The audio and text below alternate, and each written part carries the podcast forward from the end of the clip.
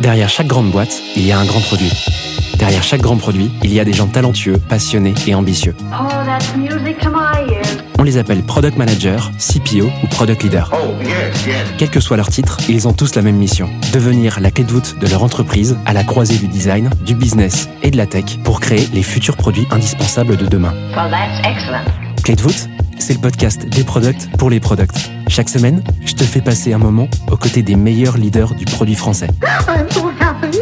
Avec une mission, te livrer tous leurs secrets, méthodes et apprentissages pour devenir toi aussi la clé de voûte de ton entreprise. You know what? I like that idea. Ce podcast est rendu possible par Stellar, un accompagnement que j'ai lancé pour aider les products qui veulent propulser leur carrière. Oh, what's gonna happen to me? Que tu réfléchisses à ta prochaine aventure ou que tu veuilles décupler ta progression, notre équipe et nos mentors sont à tes côtés et t'accompagnent à travers des programmes sur mesure. No.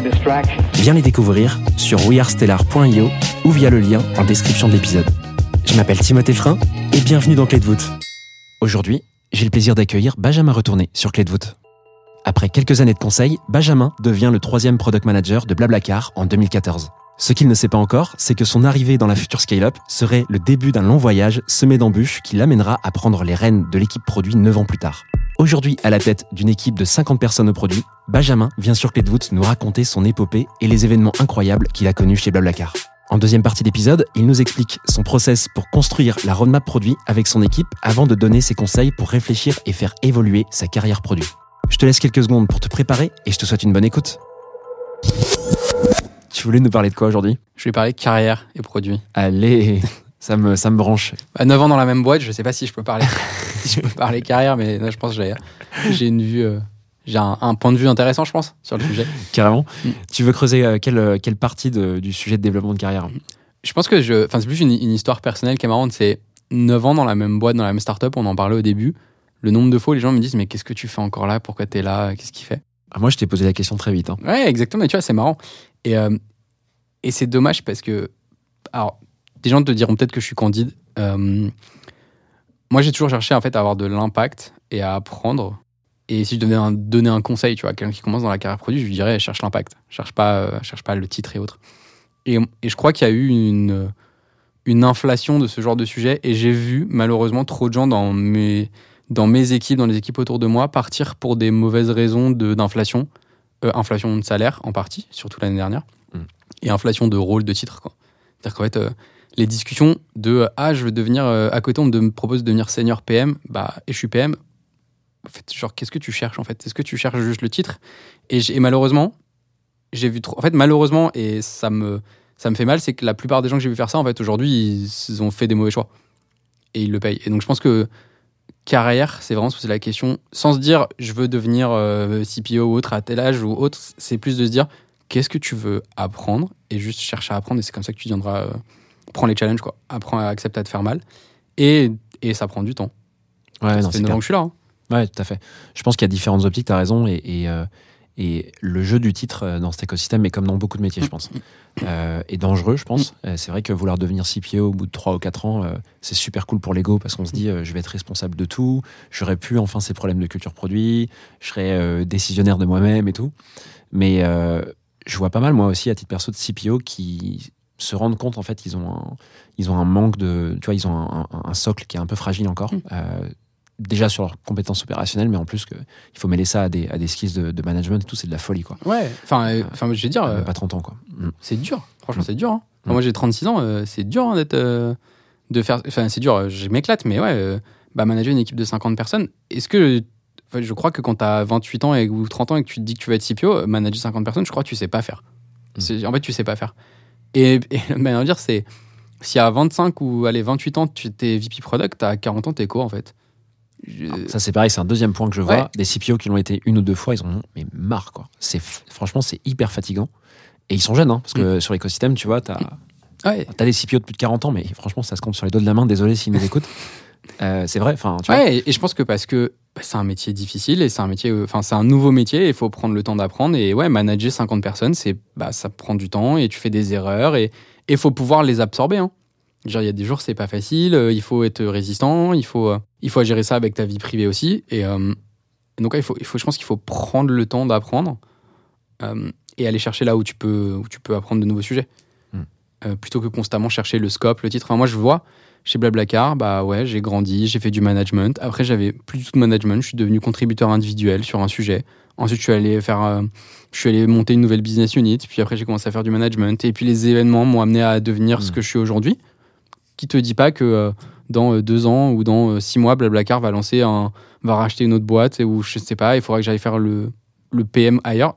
J'en sais rien. Mm. Tant que j'apprendrai et que j'aurai de l'exposition dans le sens où je, je verrai plein de choses et, je- et ce sera intéressant, j'irai. Est-ce que toi, à un moment, tu as réfléchi ce que tu voulais vraiment euh, dans ta carrière ou c'est venu avec le temps et maintenant, avec le recul, comme tu es arrivé en haut de l'orga produit, tu arrives à le savoir? Comment ça s'est fait pour toi?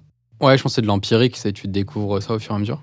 Une anecdote que je raconte parfois, c'est euh, il y a un moment, j'étais PM et le head of product est parti.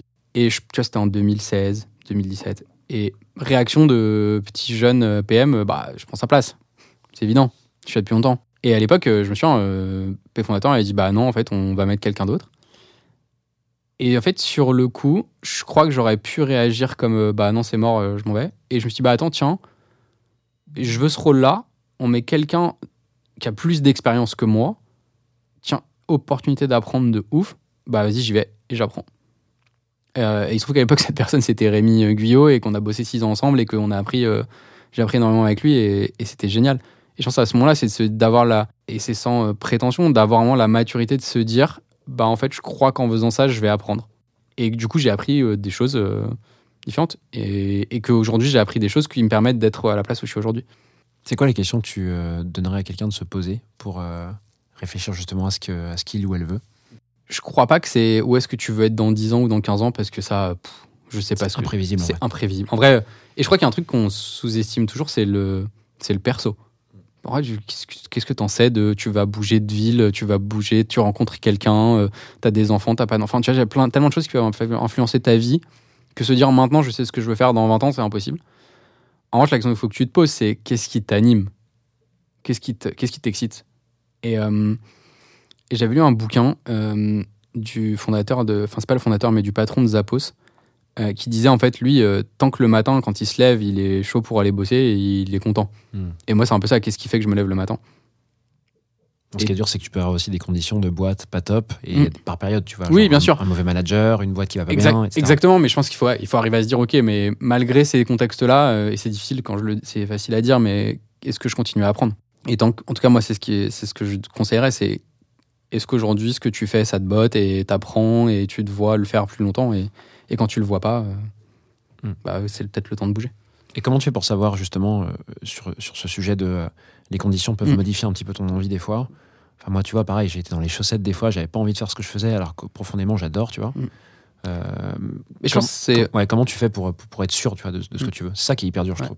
Et je pense que tu me posais la question au début du podcast de euh, est-ce que j'ai déjà fait des entretiens avec d'autres boîtes? Je crois que c'est un moyen de faire ça en fait. Ah, intéressant.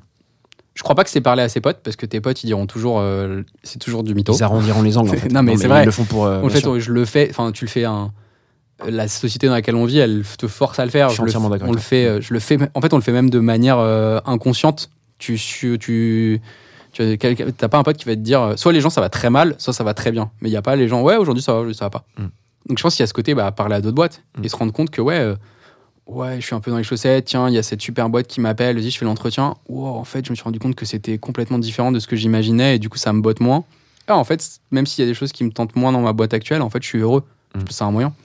Et à un moment, bah, tu fais les entretiens, puis tu arrives au bout, tu te rends compte qu'en fait, ça te botte de dingue et que la culture a l'air.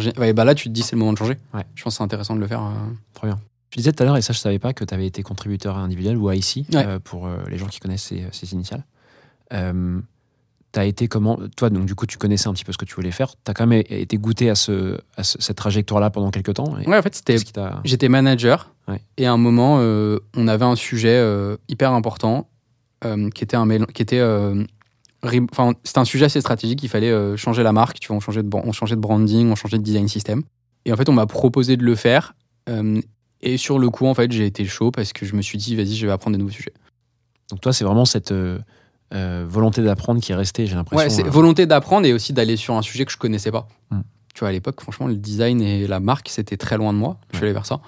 Euh, donc, ouais, c'était et c'est ce côté aussi euh, challenge, euh, challenge, challenges de fondateurs et de boîtes euh, qui, qui te poussent à aller plus loin. Et Tu savais que tu voulais devenir manager derrière? Non.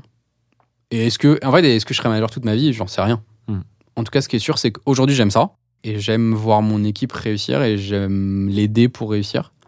Euh, est-ce que demain, je redeviendrai contributeur individuel? Peut-être. Et j'en sais rien et je verrai là où, là où ça mène. En tout cas, je suis pas, je suis pas, un- je suis pas à aller chercher management, plus de gens, plus de gens, plus de gens. Est-ce qu'il y a un autre apprentissage que tu voudrais livrer sur ce sujet euh, pour, pour des gens qui nous écouteraient et qui réfléchissent un peu justement à, à la manière de devenir le PM qu'ils veulent être euh, plus tard? Oui, enfin, je pense que un- je vais peut-être redire ce que j'ai déjà dit, mais c'est le côté chercher l'impact. Moi, si je devais donner, donner un conseil, c'est cherche l'impact. Et si tu as l'impact, les apprentissages vont venir avec. Quand tu dis l'impact, c'est l'impact sur quoi c'est pro- un projet impact. C'est un projet qui a un impact sur le, la boîte, qui a un impact sur les gens, qui a un impact sur la société, c'est un impact qui a un impact sur, ta, sur ton apprentissage parce que tu vas découvrir des nouveaux sujets. Cherche l'impact. Et si tu cherches l'impact, tu vas apprendre. Et l'impact veut pas dire produit à impact forcément, si? Non, pas forcément. Il y a beaucoup de, de PM qui veulent en ce moment euh, aller sur des, des produits à mission, tu vois. euh, Non, quand moi, je quand je- mission, euh, tu vois, c'est je- d'écologie, développement durable. Non, quand je pensais impact, c'est impact sur la boîte. Ouais. Tu vois, c'est un moment. euh, Ouais, quand je, quand je suis manager et qu'on me propose d'être IC et que le projet c'est de complètement refaire le design de l'app et la marque, ouais, t'as de l'impact. Ouais. Et ça m'a botté. Quand on m'a proposé après de rester IC pour aller lancer une business unit de bus, ouais, t'as de l'impact parce que tu Mm. cherches un truc complètement nouveau. Et c'est ça qui m'excitait. Et chez Blablacar, il y a des moments où tu t'es dit j'ai moins d'impact et c'est peut-être justement le moment où tu as commencé à hésiter un peu? Non, je crois pas. Aujourd'hui, je crois pas. Je crois pas parce que, je- parce que la boîte grandit et qu'il y a des challenges euh, autour de ça. Trop bien. Ah, merci beaucoup, Benjamin. Voilà, j'espère que cet épisode t'a plu. I have everything here. Si c'est le cas, tu peux me soutenir de deux façons. Laisser 5 étoiles sur Apple Podcast ou Spotify et un petit commentaire, ou partager cet épisode à une personne de ton entourage. Oh, yes, yes. Je te remercie vraiment pour tes retours. C'est grâce à toi que j'améliore Clé de voûte pour le rendre utile à ton quotidien. Darling, this trip's an inspiration. N'oublie pas, si tu réfléchis à ta prochaine aventure ou à décupler ta progression, nous avons l'accompagnement qu'il te faut sur wearestellar.io. Well, that's excellent. Je te donne rendez-vous la semaine prochaine pour un tout nouvel épisode riche en contenu actionnable.